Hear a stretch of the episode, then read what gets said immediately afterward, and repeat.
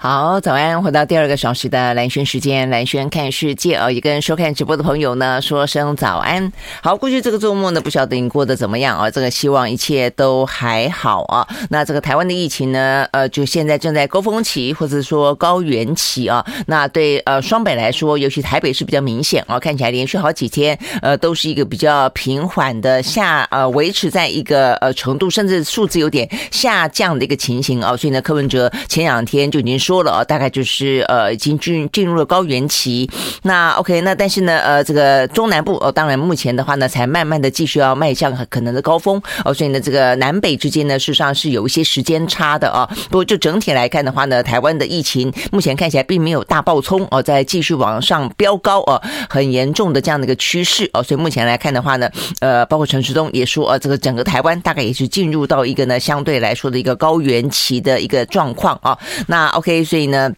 但是这个高原期要多久啊？那预估的话，一般都认为可能至少要一个多月。好，所以等于是每一个月呢，呃，一个月多月里面的每一天，我们可能要面对呢，呃，七八万人死亡啊，或者说如果还可以稍微缓降一点，但总而言之，是一个相当程度的啊，呃。染疫啊，不是死亡啊，这个那么多人的染疫的个状况啊，所以呢，这个过程当中的话呢，大家真的要好好的保护自己啊，好好的保护家人。好，那这个呃，这个当中当然中重症跟死亡的状况是大家最关心的，所以我们待会再来说。好，所以呢，在这样的一个气氛底下啊，我相信。虽然昨天天气很好了啊，我还去个公园啊散步了一下，呃，有很多人就出来晒晒太阳了哦，但是呢，人潮当然都没有过去来的多啊。那人跟人之间哦，都呃维持相当程度的距离。那马路上面是真的都没什么人了，呃，这个餐厅里面用餐的人也真的变得很少啊，大部分就算有都是外外带啊。那所以呢，我想大家也都很自律的啊，很自肃的在过着一个呃相对来说啊，这个虽然没有到三级啊，但是。是，呃，这个状况来说啊都是非常的呃谨慎啊。当然，就希望能够呢好好的度过啊这个难关。好，所以呢，不论如何，心情要保持轻松啊。那 OK，我们待会再来谈一些相关的新闻。所以有些新闻看起来让大家很难轻松了啊。好，那今天呢，呃。至少天气是好的啊，连续两天呢，呃，这个不只是天气好啊，这个风光明媚，甚至呢是有点热。好，所以呢，今天的状况啊是一样的啊，会有一些。呃，相关的锋呃不能呃就是锋面啊，就是等于是对流旺盛，在午后的时候啊，所以这两天都是午后。那今天的午后的话呢，大排大台北的地区跟中部以北的山区会有比较局部性较大雨势发生的几率啊，所以这个部分，如果你要前往山区的话呢，还是要稍微的注意。好，那但是呢，除了这个之外，在今天呢，全台湾都是呢晴朗的啊，这个天气状况甚至非常的炎热啊。今天的话呢，台中县已经发布了成红色灯号有连续三十六度高温的几率哦，所以要特别的注意。那其他的地方的话呢，高温也都在三十度以上，呃，包括中南部地区跟花东纵谷哦，都会来到三十三到三十六度哦，这么高的高温。OK，好，那所以呢，这个温度很高哦。那这个中午前后的话呢，尤其没有下雨的时候，要特别注意啊，这个紫外线。然后呃，这个气象局也。呃，呼吁啊，这个要补充水分，做好防晒啊。那避免的话呢，现在已经感觉上啊是一个夏天的这个天气的警告了。OK，好，那但是呢，呃，这个今天的天气是这样，明天就会有点转变了。明天的话呢，一样的啊，这个相关的西南呃的封面，还有这个西南风的影响啊，所以呢，整个包括像是西半部地区、东北部还有马祖哦，都开始又要有一些比较局部性的短暂阵雨了哦。那呃，礼拜四到下个礼拜天又还会有啊这个。滞留封面要来影响台湾，好，所以呢，等于今天啊，算是一个中间的空档哦。那其他的天气变化，我们呢，当然每天哦都会来跟大家说。好，所以呢，今天出门的时候注意的特别的重点就是要防晒，会很热。好，那看完这个相关的讯息之后呢，一样接下来看的就是哦这个疫情。好，那疫情的话呢，在今天礼拜一啊，这个全世界的通报呢数字都非常的低，那所以只有三十一万多人呢单日新增感染啊。这三十一一万多人当中的话呢，北韩就占了接近九万人，台湾呢就占了大概七万六千多人哦，就去掉一半了哦。那所以呢，呃，这个全球呃在一个趋缓的状况底下，礼拜一的数字特别少。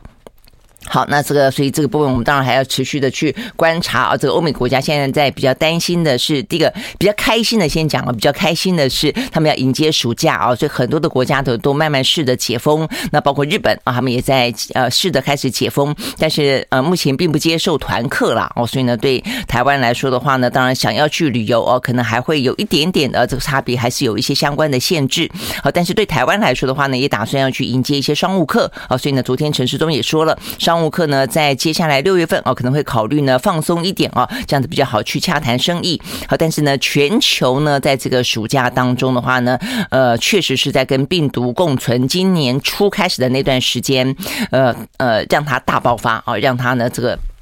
呃，等于是大家试图哦，要这个创造一些群体免疫的状况之后的，迎来一个很长的 long 呃 vacation 啊，就是这个呃暑假啊，所以呢，这个部分是大家开心的地方。好，但是大家比较担心的是呢，这个零零星星看起来有些国家的话呢，也还是有疫情反弹的状况啊，所以担心秋冬季节呢，是不是又会有呢这个变异株来反弹？我想这是国际之间比较关心的啦哦。那对我们来说的话呢，关心国际的讯息，我想可能比较比较关注的是美。国的啊，这个 EUA 哦，是不是已经呃，包括了六月份啊，包括莫德纳跟辉瑞啊，他们儿童疫苗五岁以下可以开始注射这个部分的话呢，呃，状况怎么样啊？那如果有的话呢，台湾一一定要啊，这个尽快的。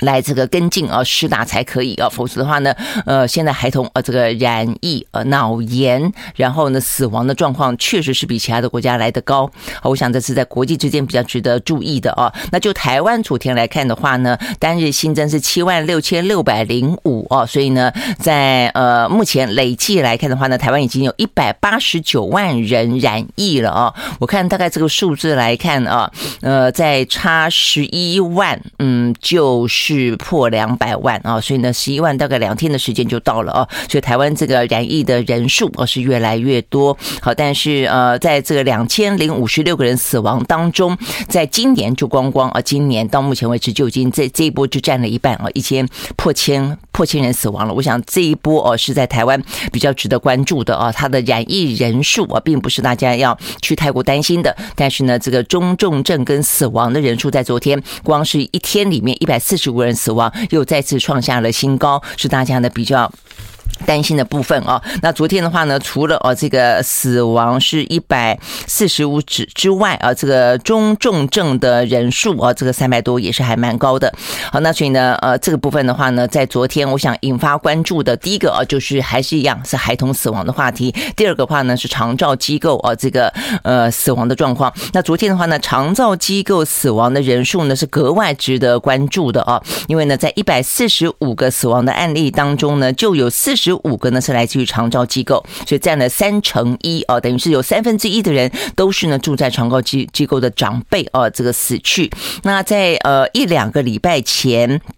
呃，有这个统计啊，呃，一个礼拜前也不过就是长照机构占新冠死亡的人数是一成五，所以短短的一个礼拜之内，从一成五飙高到了三成一，你就会知道呢，这个长辈死亡的人数有多么的惊人啊！那目前看起来的话呢，全台湾一千零一十八家的住宿型的机构已经出现了群聚呃确诊了，那当中的话呢，包括了一万多个啊这个长辈们，还包括了四千多个公工作人员呢，都是。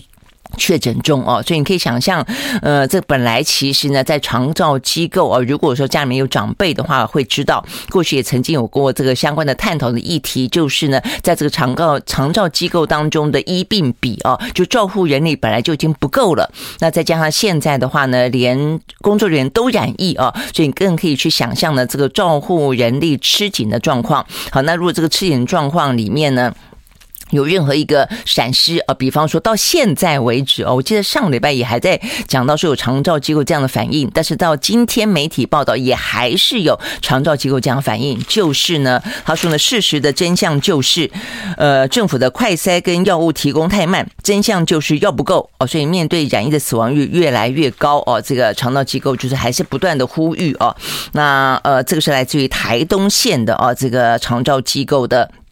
呃，这个状况好，那所以呢，代表的就是呃，很可能在这个过程当中有一些城乡的落差，也有可能啊。所以呢，政府呢，到昨天啊，当媒体在问的时候呢，呃，陈志呃陈时中还讲还讲说呢，这个长照机构目前是不是呢放宽啊这个给药的呃条件？但是呢，陈时中还是觉得说呢，呃，不用。那但是为什么他觉得不用？哦，我真的嗯，我不知道这个数字是不是有任何的落差？他拿在手上的数字呢，去评估呃，是不是呃有需要去。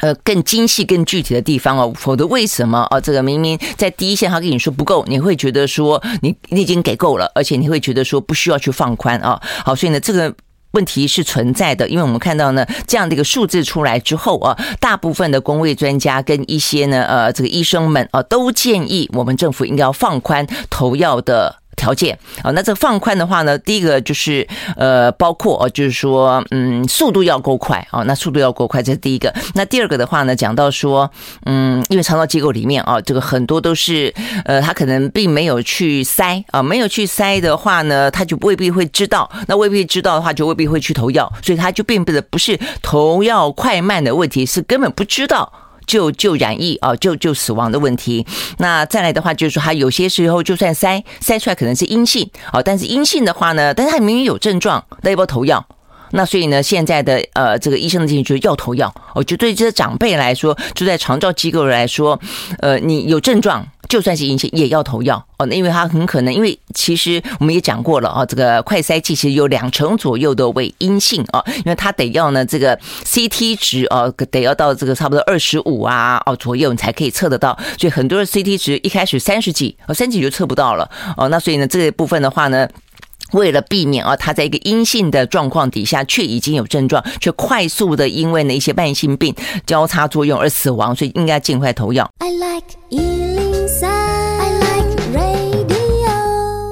好，回到兰萱时间哦，那么继续来看一下这个周末的疫情了啊。这个就疫情来看的话呢，当然还是有好消息的啊。这个好消息就是呢，比方说呃，这个台北啊，这个开始进入了高原期，然后的话呢，新北市场也是啊。这个新北的话呢，上个礼拜还有呢，逼近了两万啊。那昨天的话呢，重新回到了一万四千多。那台北市的话呢，已经好好几个礼拜啊，不是好几天啊，都是呢几千个啊，早就已经是呃在万以下了。那这个是比较好的消息。那再来的话呢，台北市啊，这个。呃，柯文哲昨天也宣布了啊，他说呢，目前看起来的话呢，呃，北市的高中哦，应该呢可以在呢六月呃国高中哦，应该可以在六月三号以前呢打完第二季。那再来的话呢，国小跟幼儿园呢，预计呢六月三号以前也可以完整呃完完成啊。如果想愿意去接种的话呢，第一季哦，所以呢预估呢六月六号开始的话呢，台北市应该就可以恢复哦这个实体的到校上课哦，所以呢在上。上个礼拜五的时候呢，大家还在讨论哦，说是不是呢？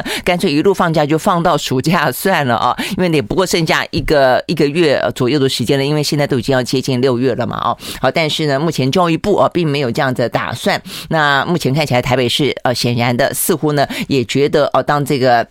孩子们打了疫苗之后比较安心了啊，那这个台北市的整体的啊这个疫情的状况也比较趋缓了，所以呢，这个六月六号柯文哲说要恢复呢实体到校上课啊，但是我们刚刚讲到了比较让人家担心的呢，第一个当然就是说现在中南部呢开始起来了，好，所以中南部的朋友啊要特别的注意啊，呃自己的安全跟家人的安全。那在过去这段时间看到的很多媒体的报道的一些现象跟问题哦，都是呢在双北发生的，所以呢就像是我们说。说的啊，这个国际之间先发生哦，台湾应该有所参照。那同样的呢，这个双北在过去这段时间呢，呃，先进入比较惨烈的阶段啊。那这个中南部的朋友呢，应该也要以此为借鉴哦，包括政府也是一样。好，那再来的话呢，就我们刚刚讲到的这个呃长辈跟小朋友了哦。那刚讲到长辈的部分，好，所以长辈的部分的话呢，其实看起来啊，这些公卫专家跟医生们的建议其实蛮明确的哦，我觉得也蛮可以理解的。为什么他们这样建议啊？像是呢，黄立明。他就说呢，因为呢，这个长照机构的居居住的住民很容易相互传染啊病毒，因为就在一个封闭的空间里面，天天吃在一起，住在一起，生活在一起了。那即便说这段时间应该都是戴着口罩啦，那可能也避免了这个呃群活动啊，大家的活动，但是啊，呃，因为整个的。封闭的空间嘛，哦，所以呢还是啊容易相互传染，所以应该考虑在有症状、有接触的情况底下，即便检验阴性，也需要投药啊。他说呢，在过去大规模的流感爆发的时候呢，担心长辈在流感爆发在长照机构当中相互传染，也是用同样的一个呃这个呃状况，意思就是投给克流感。所以他说过去都这个样子了，更何况现在新新冠的病毒可能夺命的机会又来得更高哦，所以。那就是黄立明的建议。那刚才讲到前疾管局的局长苏益仁，他也强调，他说呢，现在很多的国家呢，呃，这个长照机构当中著名死亡占总数的一半以上哦，所以他觉得这是一件非常可怕的事情哦，所以他建议呢，指挥中心要放宽。呃，用药的标准啊，比方说他的建议是同一个寝室呢，如果一个人确诊哦，所以意思就是说，并不是每一个人都可以一个人住一间的哦，有两三个人的、四五个人住一间的都有。同一个寝室当中一个人确诊，其他的住民就应该要预防性的投药哦，所以呢，意思就是说，不管说呃比较呃具体的说是同一个寝室有人确诊就要投药，或者说呢比较抽象的说，只要有症状有接触。即便疫情就要投药，但是呢，总而言之，他们都建议这个样子哦。好，但是的话呢，昨天陈时中呢在记者会上面被问到哦，说是不是呢要放宽相关的给给药标准的时候，他还是强调，他说呢，如果是因为呢担心呃慢性病导致多重的药物的作用，因此呢医生给药给慢了，他认为这部分呢应该可以来讨论，但是其他的部分，呃，也就是放宽标准这部分做法啊。呃，不变，好，但是我觉得真的，真的这个部分哦，我还是觉得，呃，陈时中应该要再更审慎的呃考量。比方说，你就你就参照这两天你呃邀请了那么多的一些国儿童啊这个专家做线上的研讨会一样，我觉得大家就坐下来谈。呃，因为呢，其实毕竟来说，我觉得术业有专攻啦。呃，对于这些呃长辈啊，可能儿童的儿童的专业啊，但那问题是另外的话呢，长者之间的交互作用有他有他的专业啊，那。对陈时中来说，为什么大家都这样建议？你却觉得不用放宽哦，甚至你觉得可以讨论？现在每天如果都依照这样的一个死亡三成，就总死亡数的三成在死的话，四十五个人每天死，你觉得可以再讨论？你可以再讨论多久？当你每一天一分一秒在流失的时候，就是有长辈几十个人死亡哦，这。所以我就说，这不是这不是 什么讨论不讨论的问题哦，这是一个时间你要跟时间赛跑的问题啊。好，那所以呢，为什么？而且昨天啊，还有一个消息是，陈生昨天可能因为大家都在讲说，呃，给药哦，这个就是抗病毒药物给的状况。第一个，我们的量够不够？第二个，给的够不够快啊？所以呢，昨天记者会上面呢。陈时中呢还特别给了数字啊，还画了一个表啊，这个表什么？我们跟美国啦、日本啦、韩国来比较啦，我们的储备状况啊，就是说我们现在的口服的抗病毒药啊，他说呢可以供给六百八十五万人使用。呃，我们买多少呢？我们买了一百零二点七万份啊，然后说可以供六百八十五万名确诊者使用。我也不太懂为什么是这样子，为什么买了一百多万份可以供给六百多万人？嗯，OK，好，所以呢，总之哦，我想这个。大概是一一份里面有好几好几剂之类的吧，好，那但不论如何，呃，这是从从的意思，说第一个我们的量是够的啊，第二个就是目前使用的就给的啊这个呃口服药的啊这个。嗯，使用率啊，这里有个叫使用率的啊。那我们的话呢是三点九七，他说呢，美国是三点二七，那这个呃，日本是二点七八，呃，香港是一点九九哦，等等。那所以意思我们呃给的其实还蛮快的啊，给的使用率还蛮高的啊，所以意思就是说呢，好像现状啊可以 OK 了，不用被打破。但是我的疑问是，第一个，如果我们真的够，他说很够。我们就是现在才不过用了才百分之三点九七而已，很够，那很够，为什么不能放宽呢？你说那别人也没那么宽，那我们宽一点不行吗？如果你那么够的话，不是这个意思吗？那而且呢，你说其他国家，那其他国家死很多啊。苏益仁不是告诉你了吗？其他国家死亡率、死亡的人数一半以上都是长照机构啊，那是他们当初给药。他们这个是结果论，结果给给药给那么给那么少这样的一个比例就死这么多，那所以我们还要参照它吗？我是不是应该使用率应该高一点呢？所以我们高一点就可以降低这些长照机构的老人家的死亡率低呢？是不是这个意思呢？哦，所以不懂我为什么明明他又昨天强调说药很够，那药很够又不给，那到底是怎么样？要给什么时候给？要给谁？留着自己用是这个意思吗？嗯，真的有点点莫名其妙，不太懂。好，所以呢，这个是有关于呢长照机构啊这个占比的问题，这死亡的状况真的是呃越来越高，很快我们刚刚讲了一个礼拜之内，从占死亡人数的一成五到了现在三成一了，这个几乎是翻倍啊。那呃，这个现在很多的长照机构这边媒体报道也有反应，他就说太多人染疫了啊。呃，当然大家会去说，我想会这样说法，就是说大家可能会去怪哦，这个长照机构是不是照护不周？但是长照机构。说太多人染疫，大家都是受害者。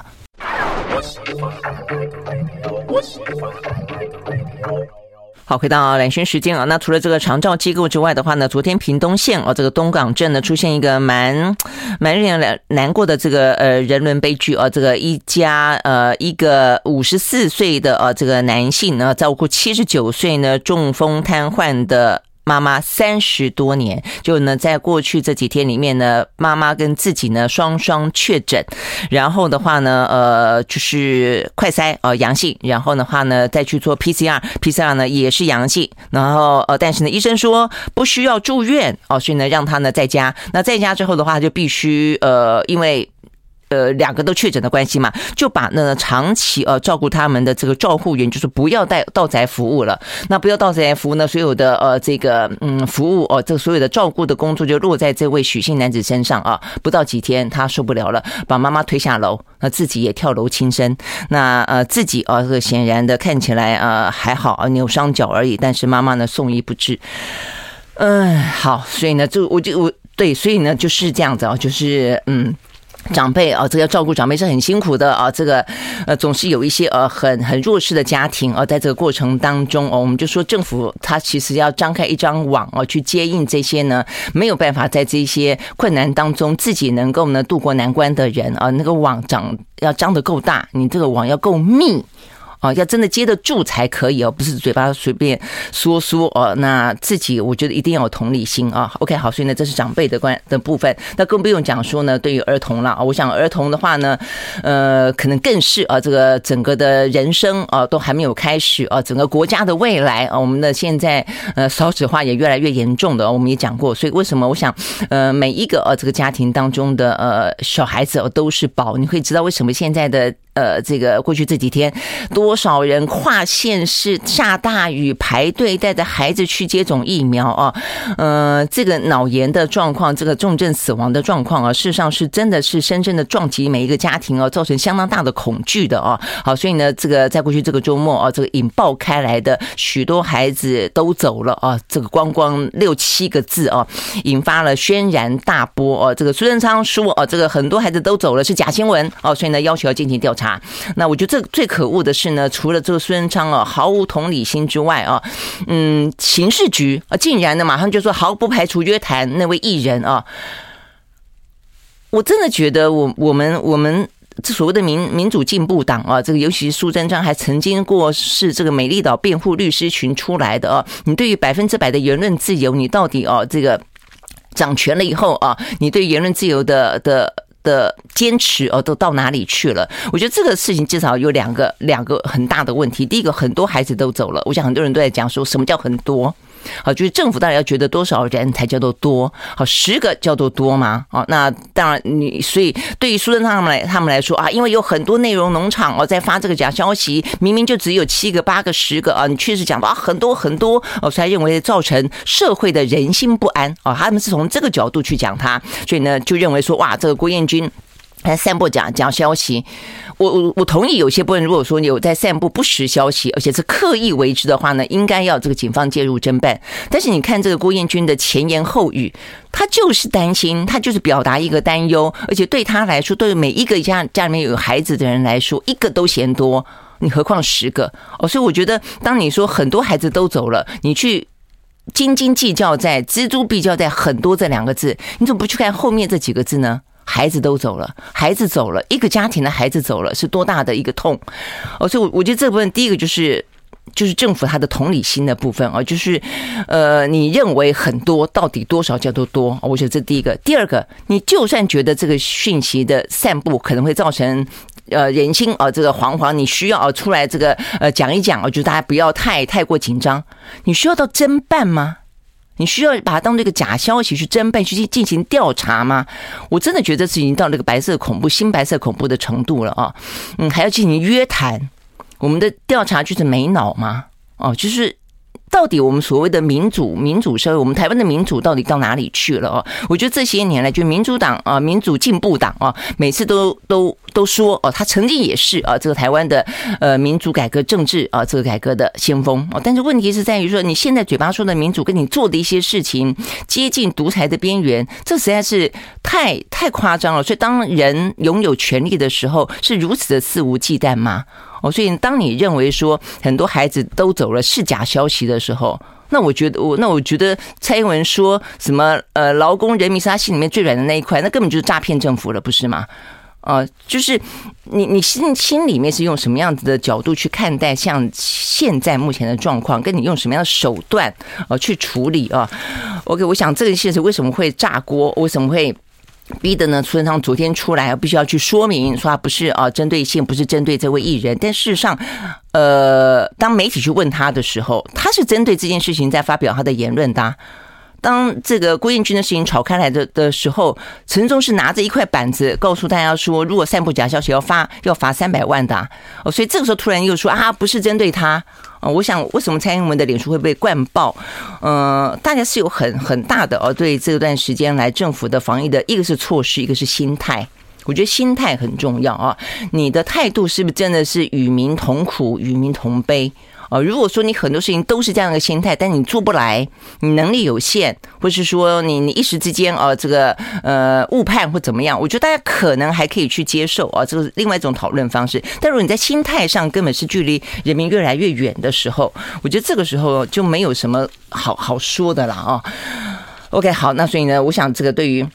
孩子这个事情来说是一个呃一个教训啊，我想大家当然不要太过紧张哦。那现在的话呢，呃，我们刚刚讲了，像是台北市啊，当他疫苗都打了，那其实呃疫情如果控制住的话，甚至是可以回回复啊这个实体上课的。那当然，我觉得五岁以下的疫苗啊，什么时候来，我觉得还蛮重蛮重要的。如果啊可以尽早的话，其实大家可能会更放心啊。那对台湾来说的话呢，也必须要去尽快的去理解到为什么台湾的儿童脑炎，而且造成死亡的状况会比其他。国家来的多，我想这部分也是呃，这个必须要接下来后续去做呃研究的部分啊。那当下的话呢，相关的一些症状，我相信很多的家里面有孩子的呃家长都已经会更更清楚的知道了有哪些啊前驱的啊这个症状出现的时候，你千万一定不能够掉以轻心啊。那我想这些部分的话呢，都是呃这个相关的讯息哦。那但也是是在过去这个周末呢，让大家不是那么平静的最主要原因，呃。现在我希望啊，这个等等于是整个经历过啊，现在台湾的这个疫情也进到比较相对来说，希望是一个高原期了啊。那呃，不要让啊这个政府成为民众最担忧的来源哦。大家要担忧病毒已经已经呃够了啊，所以如果说连政府也让他觉得焦虑的话，那实在是雪上加霜了。I like 好，回到蓝轩时间啊，所以呢，我们刚刚讲到了这一个呃，台湾这个疫情相相关的状况啊。那在呃中国大陆的话呢，现在等于是在疫情全球关注的原因在于它的风控实在是风控的太严了啊。那所以呢，现在呢稍微有一些放宽，显然的对他们自己来说的话啊，也感受到了呢过去这一两三个月，尤其上海，上海几乎是三个月啊的风控，已经造成了大陆啊整个经济呢非常严重的重挫哦。所以呢，在上个礼拜呢，包括他们的国务院的总理呢李克。强还开了一个呢十万人参加的线上会议哦，那整个的就是目标只有一个，就是稳住呢经济大盘。那显然的，如果说你一方面又这么样子严重的清零，二方面的话，你怎么样子去稳住大盘呢？哦，所以呢，现在看起来的话呢，呃，上海决定啊，呃，用超常规的力度来重新拼经济啊，这个是呢，在昨天他们的市长公正啊，还特别的呢。呃，这个等于是呃召开会议啊，那同时宣布啊，呃说呢上过去三个月啊是上海呢极不容易的日子啊，那接下来要用要用超超常规的力道跟速度啊来推动呢经济的重振，尽最大的努力啊把这个疫情呢所耽搁的时间跟造成的损失呢通通给抢回来啊，那所以他们等于是要全面的啊这个推行呢相关的一些呢复工复市啦等等的一些状况啊，那等于是要。全面开放哦，但是开放的同时啊，那就是要筛筛筛哦，所以他们外出的话呢，呃，必须要拿七十二小时的核酸阴哦，那等于是三天之内的核酸阴就可以了啊。但是如果你要离开上海的话呢，则要是呃四十八小时之内的呃这个核酸检测，等于是两天之内的，那同时还要出具呢一天之内的呢快筛抗原哦，等于 PCR 跟呃快筛都要。哦，那但是呢，这样子哦，就等于是出示哦，这个相关的快筛的整个的呃这些检测之后呢，就可以啊这个恢复如常。那不只是上海哦，那北京的话，目前呢它的通报数看起来也变得比较少了，连续七天呢新增病例呢都是下降的啊。那所以他们呢也开始啊呃逐渐的，虽然他们就说呃防控还是不得哦有丝毫的松懈哦，但是并没有更强的加大啊力度了。啊，好，那所以呢，对于这个。呃，中国大陆来说的话呢，全面性的啊，这个六月一号开始，上海全面性的复工哦，这个部分的话呢，对于上海来说哦，对中国大陆的经济啊，尤其经济数字啊，这个数字我们上个礼拜也讲了好多数字非常惨啊，什么工业生产啦，啊，什么呃相关的投资金额啦，等等等啊，都很惨。那希望呢，等到六月一号全面复工之后啊，我看全球也会关注的，包括呢，它补贴呃餐饮旅游啦，包括呢取消白名单。啦，呃，缓缴税啦，等等啊，都是他采取的一连串的措施。好，所以呢，这个部分的话呢，某个程度呢，就激励了啊，这个欧美股市啊，这个相关的表现。那当然，另外还有一些通膨相关的比较好的消息啊，也在上个礼拜五让啊，这个欧美股市目前看起来都是上扬的。我们先从美国开始看起。好，在美国呢，道琼上涨了五百七十五点七六点，收在三万三千两百一十二点九六点，涨幅是百分之一点七六。纳斯达克指数上涨三百九十点四三点，收在一万两千一百三十一点一三点，涨幅是百分之三点三三。S&P 500呢上涨百分之二点四七，另外呢，费城半导体涨了百分之四点零三。这是美国股市。好，那欧洲呢？三大指数，德国涨了百分之一点六二，英国呢涨了百分之零点二七，法国涨了百分之一点六四。好，除了呢这个上海说六月一号开始全面复市哦，要把过去呢这三个月啊这个损失的通通补回来，呃，算是一个市场上的利多之外，再来的话呢，美国有几个数字啊看起来还不错，显然的啊，那他们的分析认为啦，应该是他们的通膨呢已经触顶了，呃，开始呢要。下降了啊，好，所以呢，这个最主要的数字是来自于他们公布的四月份美国的核心个人消费支出的物价指数，呃，年增百分之四点九，比上个月的百分之五点二呢，已经是呃下滑了，而且是今年以来的最低，那就是物价指数嘛，哦，所以呢，消费者的物价指数。如果是低的话呢，代表的当然就是，呃，这个接下来是不是啊？这个确实如他们所说的，这个通膨已经触顶了啊，那接下来就要下滑了。好，所以呢，这个消息呃是中间哦很重要的一个呃利多之一。那另外呢，同时支撑着啊这个物价指数下滑是一个好消息的，还有几个数字。第一个数字呢是四月份，呃，美国的个人的。呃，所得月增啊，比预期来的高，是百分之零点四。那再来的话呢，个人的消费支出，哦，就你所得增加一点点了，所以你的消费好像也增加一点点了。好，所以呢，这个消费支出的月增是百分之零点九哦，而且呢，是过去这几个月慢慢慢慢看起来，大家都比较敢消费了，也愿意去消费了啊。所以呢，零点九是连四个月的上扬。好，所以代表的是所得也多一点了，然后消费的呃意愿啊，跟这个实质的行动也高一点了。那目前看起来的话呢，呃，这个物价相对来说也已经触顶而下滑了。好，所以呢，这几个呢数字呢都让啊这个上个礼拜五整个的气氛呢，包括欧美股市都是哦，都认为呢目前采取的一些升息的措施，很显然的是不是已经达到了某种效果了？那疫情呢慢慢的呃退去啊，在跟病毒的共存的状况底下，大家的这个消费力道跟信心是不是也开始都要回来了？好，所以我想这个是最主要上个礼拜。五呢，欧美股市上扬的主要的原因啊。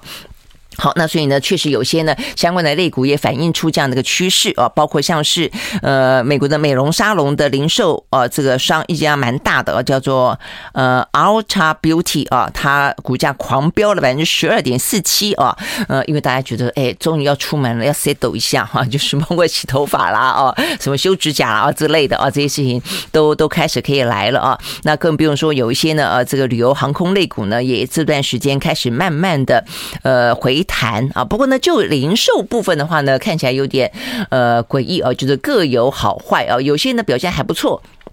呃，这个但是有些表现又还蛮糟糕的。那在上个礼拜五呢，最新的是 Gap 啊，这个休闲服饰零售 Gap 呢，它第一季公布的亏损呢，远远超过市场预期，而且大幅度的下修全年的获利预测啊，所以它的股价呢震荡之后呢，跌了百分之四点。哦，先跌，后来又收红。OK，好，但是呢，整个状况是还蛮蛮糟的。它最后是是收涨哦，百分之四点三二。那另外的话呢，是好事多哦，好事多的话呢，他们的销售啊也不如预期，而且毛利率是下滑的。那但是它的营收整体是优于市场预期，所以它小涨了百分之一点二四。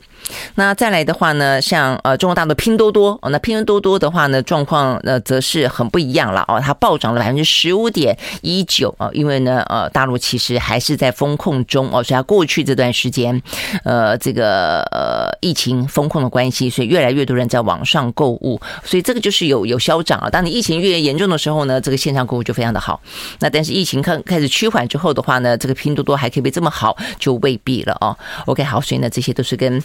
欧美股市相关的消息。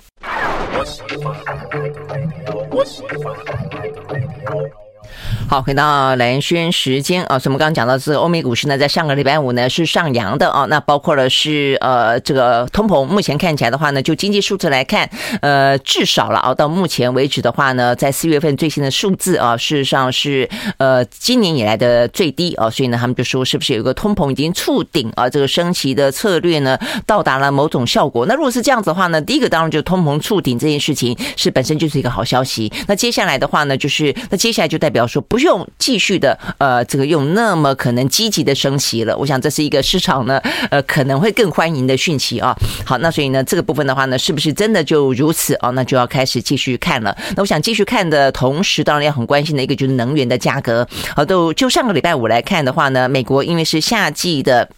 呃，这个驾驶季节哦，呃，即将到来，所以呢，对于原油的需求来的比较高一点哦，所以呢，振奋了哦，这个相关的一些呃，这个原油期货哦，所以呢，在纽约部分，西德州原油呢涨了百分之零点九，收在每一桶一百一十五点零七块钱美金。伦敦布兰特原油呢，呃，上涨百分之一点七，收在每一桶一百一十九点四三块钱美金。好，但是台湾的话呢，当然都还是用一些呃，这个嗯，其实是有一点点哦，这个干预的措施啦哦，这就是维持。是哑铃最低价哦，这个亚洲的临近最低价，呃，我们是不涨反反降啊。我们的汽柴油呢，呃，今说三十号开始哦，是各降一毛哦，就是哎，今天已经三十号了哦，对，也今天已经三十号了，好快。好，那所以呢，这个部分呢是。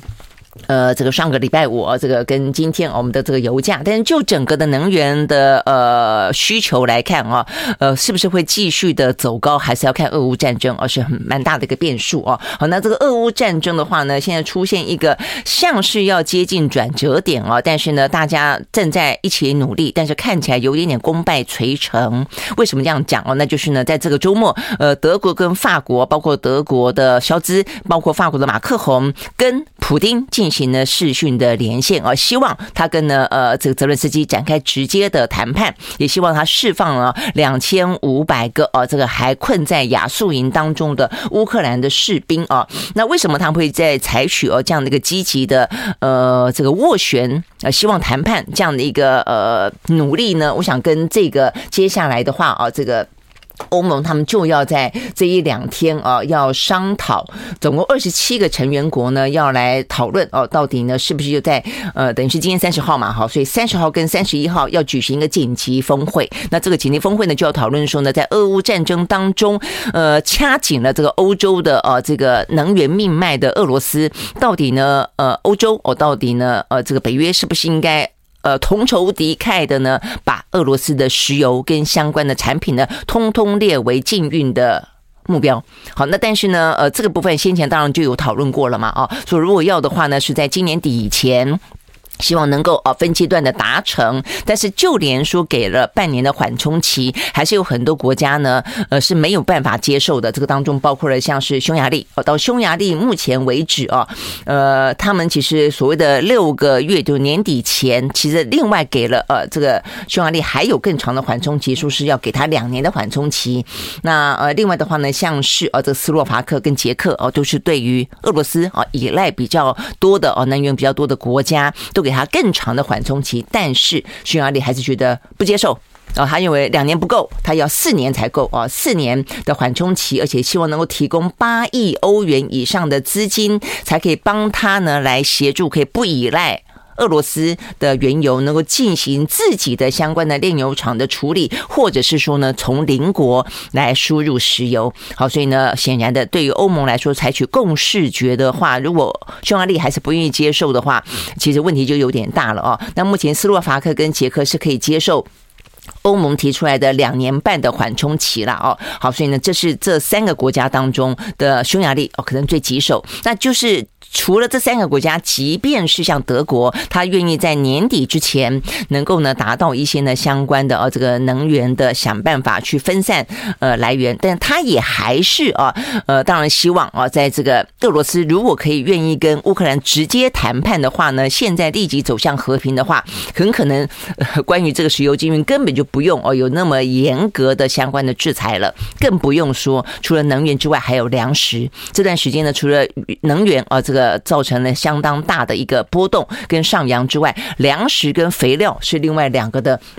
在俄乌战争当中，影响到全球非常呃严重的这个危机啊，那所以呢，这是为什么？就在这一两天，当欧盟打算要讨论这些事情的时候，呃，这个德国跟法国哦，这个联袂的，在昨天呢，跟呃这个普丁进行了呃八十分钟哦的三方会谈。好，但是当然啊，这个他们的一厢情愿看起来不只是说呃无法说服呃泽伦斯基哦，也无法说服普丁。普丁呢也没有打算要进，他是说可以进行谈判，但是。呃，他的意思说，呃，这个要泽伦斯基哦，这边可以愿意去接受啊。他也包括说，他拒绝呃，这个就释放呃，这个亚速营相关的这些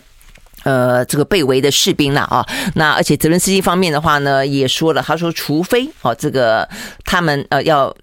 嗯，等于是拿走啊，这个被俄罗斯占领的这个乌东的这个地方，不拿回之前不可能谈判哦。所以呢，不管是泽伦斯基的态度也好，不管是普丁的态度也好，显然的啊，这个德国跟法国在昨天跟普丁三方会谈的请求，呃，都有点碰了软钉子了啊。OK，好，所以呢，就这个角度来看的话呢，嗯，俄乌战争。看起来还有很长的一段时间要打啊！那昨天泽伦斯基啊，算是这段时间走呃很很难得的走出了基辅，又到了这个乌乌克兰其他地方啊，去加油打气，然后呢，不断的跟这些乌克兰的。士兵跟人民说，他们奋战到最后的呃这个呃时刻，然后同时他也说哦，他们呢得到了好消息，那就是呢丹麦啊又给他了更多的武器了哦，这个丹麦呢给他了鱼叉反舰飞弹，呃，美国呢也打算再继续提供呢自走的榴弹炮，那这个美国方面说哦，拜登政府呢打算还要再给他更先进的远程的火箭系统哦，这个最快这个礼拜呢就会宣布。那呃，除了等待呢美国的宣布之外啊，光光是呢丹麦要给他的鱼叉飞弹，呃，这个在乌克兰敖德萨地区的军事管理局的发言人就很开心的说：“哇，这么多的飞弹交到我们手上，我们铁定能集成整个俄罗斯的黑海舰队。”好，所以呢，这个在上个月啊，这个俄罗斯的呃莫斯科号啊，这个黑海舰队之一确实是被集成了啊。但是呢，看到这么多的鱼叉飞弹要再来，你可以想象到这个黑海上面呢，一定很不平静。那在讲到有关于粮食危机的时候呢，最期待的就是黑海呢能够平静，黑海的港口呢能够解封，可以让更多的呢呃粮食从所谓的欧洲谷仓的乌克兰运出去啊。但是如果说呢，那么多的鱼叉飞弹，那么多的一些呃海上战争将会发生的话，你真的很难期待啊，这个粮食的短缺问题短期之间可以解决。那普丁不是没有提出这种方法，他说呢，我们来谈判。啊。那一个当然是让乌克兰它的粮食可以从呃这个港口出去，一个很简单，你们解除对我的制裁，我送粮食给你们，我们直接把一些。农产品啦、肥料啦等等的这些产品呢，增加出呃出口，然后可以缓解全世界的啊这个相关的危机。那你要不要？那但是目前看起来，西方国家并没有打算啊这个解除对俄罗斯的制裁。好，所以呢，可想而知啊，这个相关的问题呢，现在真的就是还是很棘手啊。那对于俄罗斯来说啊，这个呃，他们啊到目前为止，泽伦斯基提出来的啊，对于乌东呃，至少要。光复哦，才会呢，呃，恢复谈判这个事情。俄罗斯外长说不可能，他们要解放顿巴斯。